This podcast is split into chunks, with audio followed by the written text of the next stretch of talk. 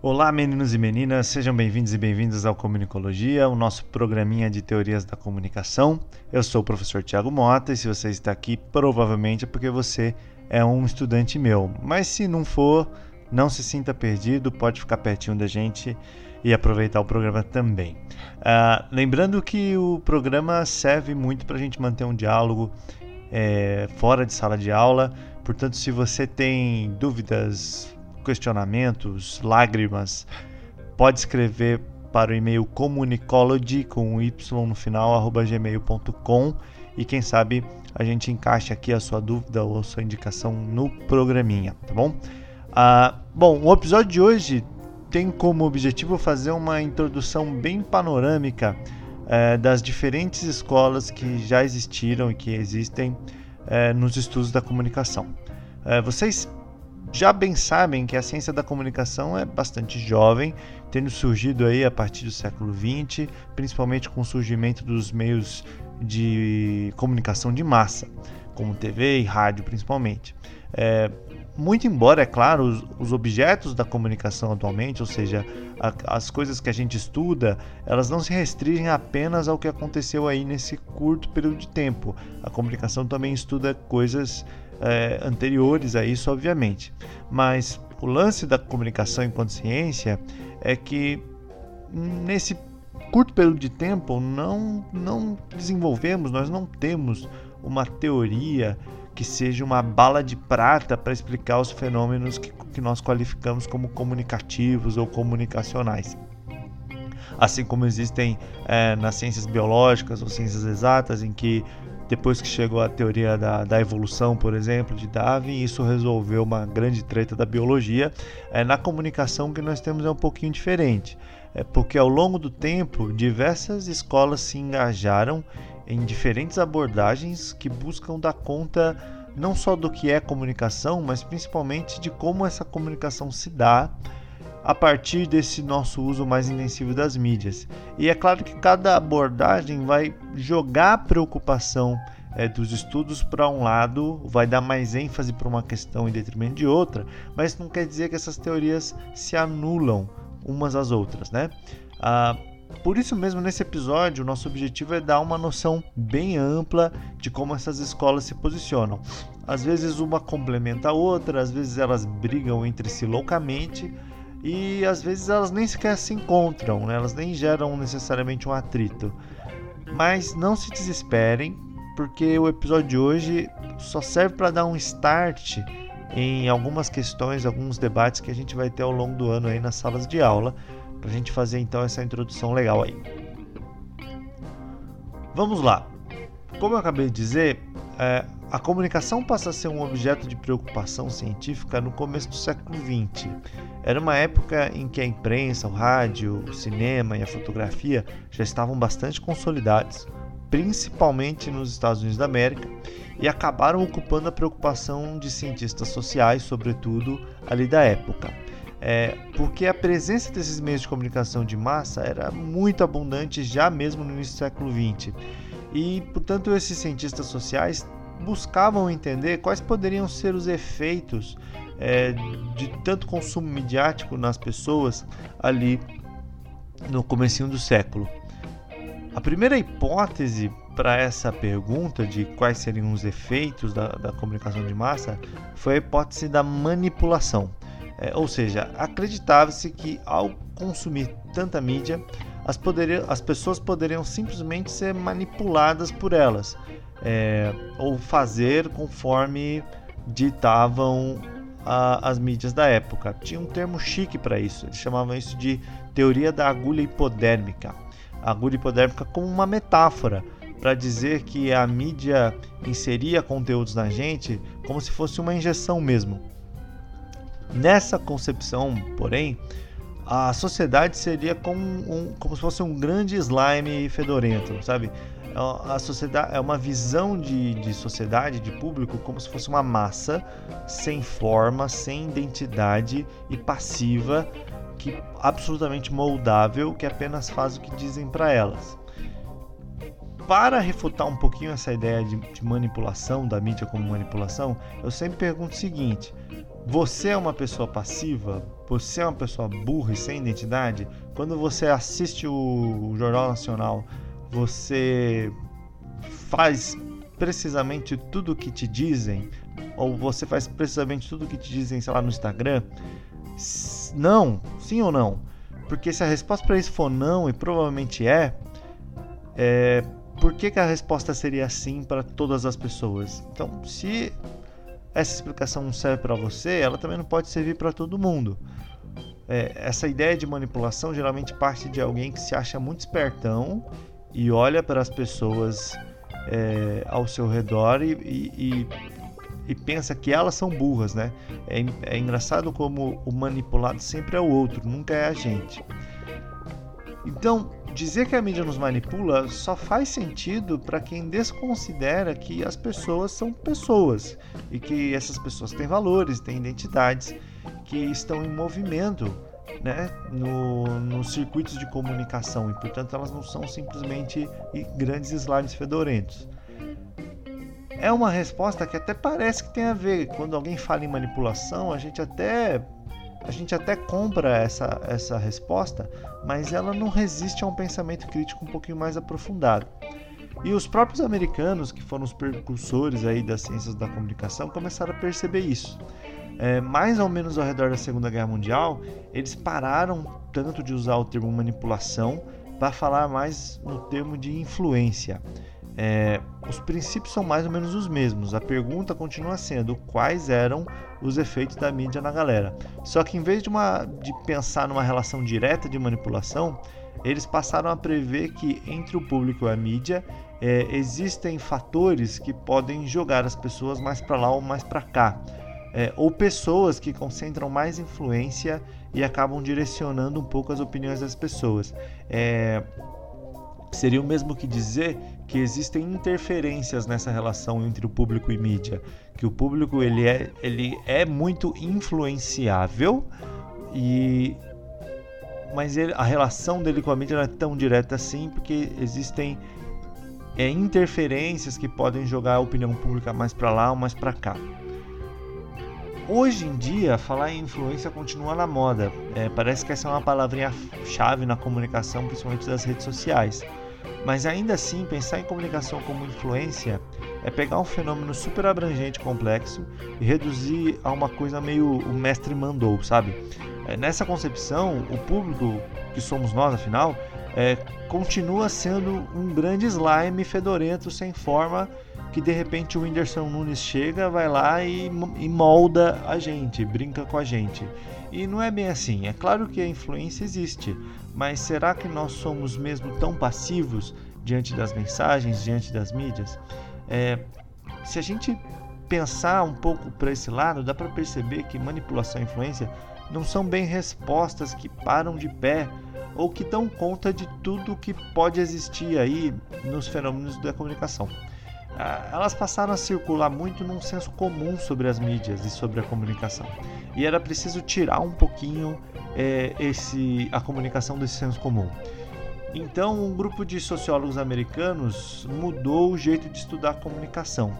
Em vez de tentar buscar quais são os efeitos é, das mídias e da comunicação das pessoas, eles buscaram responder quais são as funções das mídias nessa sociedade. Assim nascia o que ficou conhecido como funcionalismo. Essa mudança de olhar foi muito importante, porque deu um caráter bem mais científico aí ao nosso campo de atuação. Os funcionalistas estavam preocupados em descrever todo o processo da comunicação que se dava na rádio, na imprensa ou na televisão, para tentar descobrir afinal quais papéis as mídias desempenham na sociedade. É, a gente vai aprofundar mais disso em sala de aula, mas as funções que eles deram para as mídias foram basicamente quatro, que eram vigilância, entretenimento, interpretação e socialização. É, o funcionalismo tinha uma leitura das mídias que colocavam elas numa posição bem confortável e bacana de dar uma certa coesão social para a sociedade geral.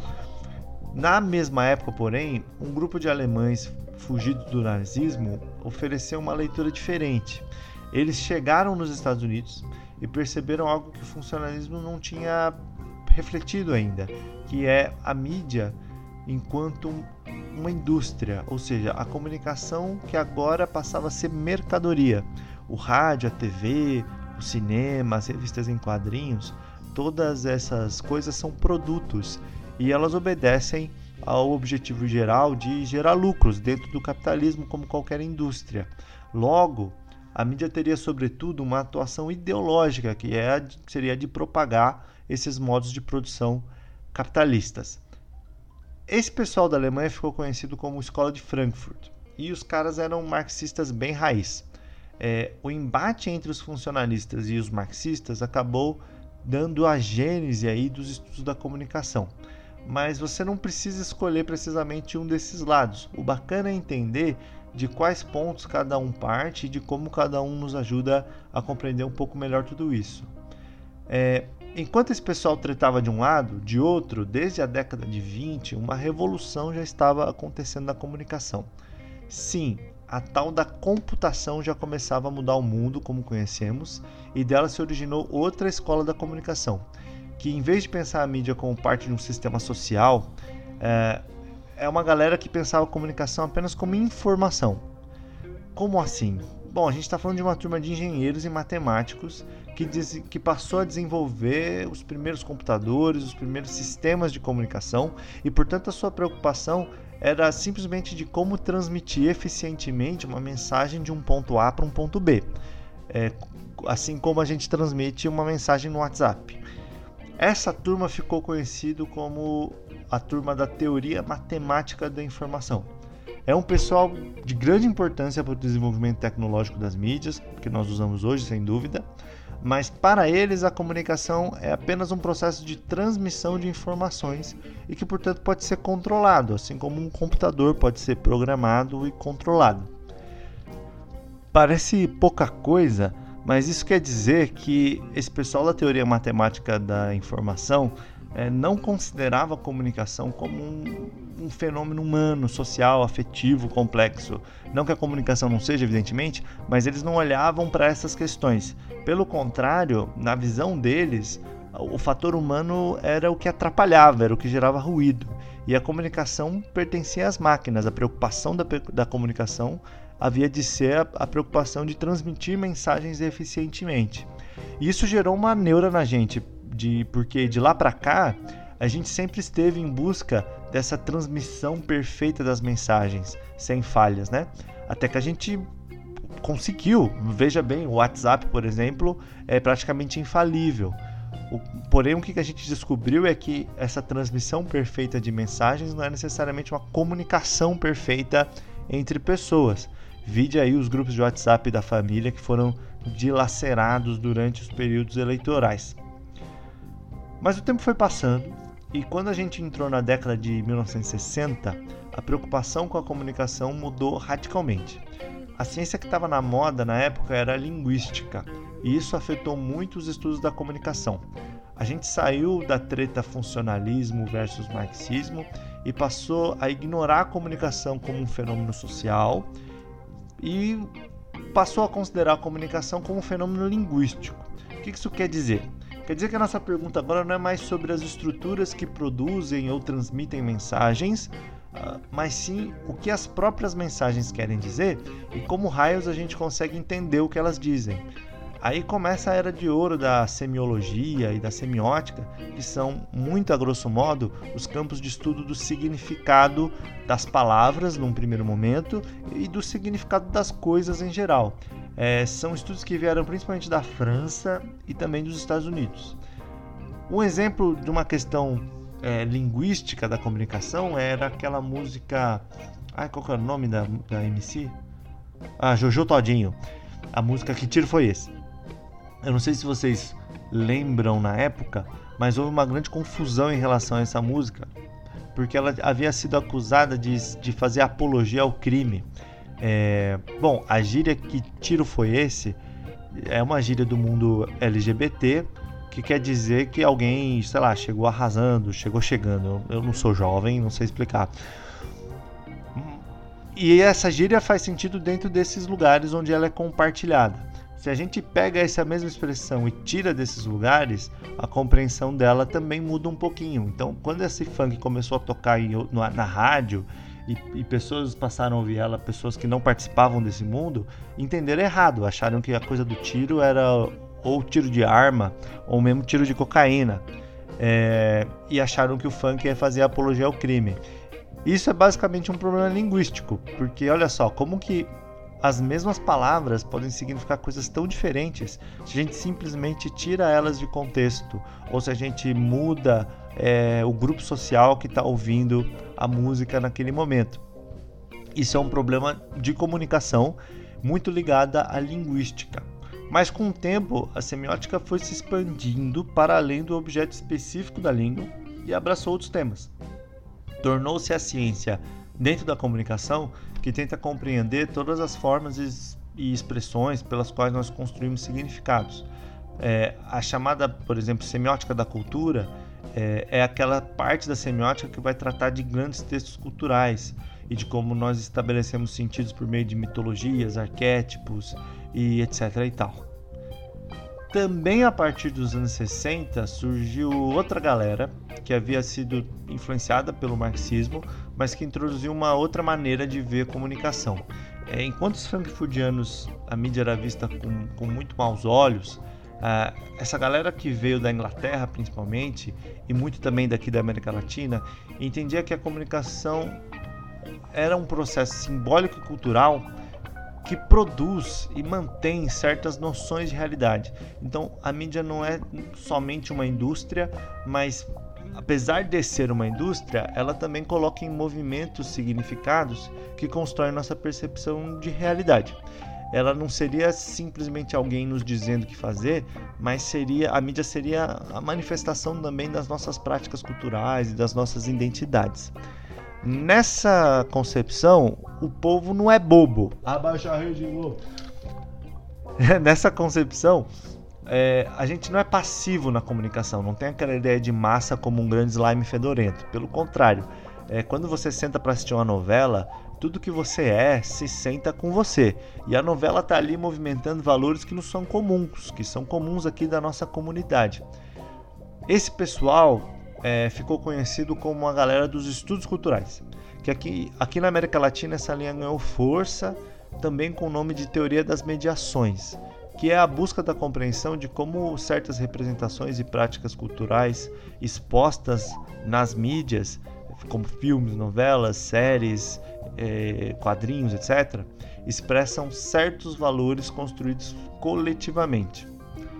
Já dos anos 70 em diante, a gente entra em outra vibe.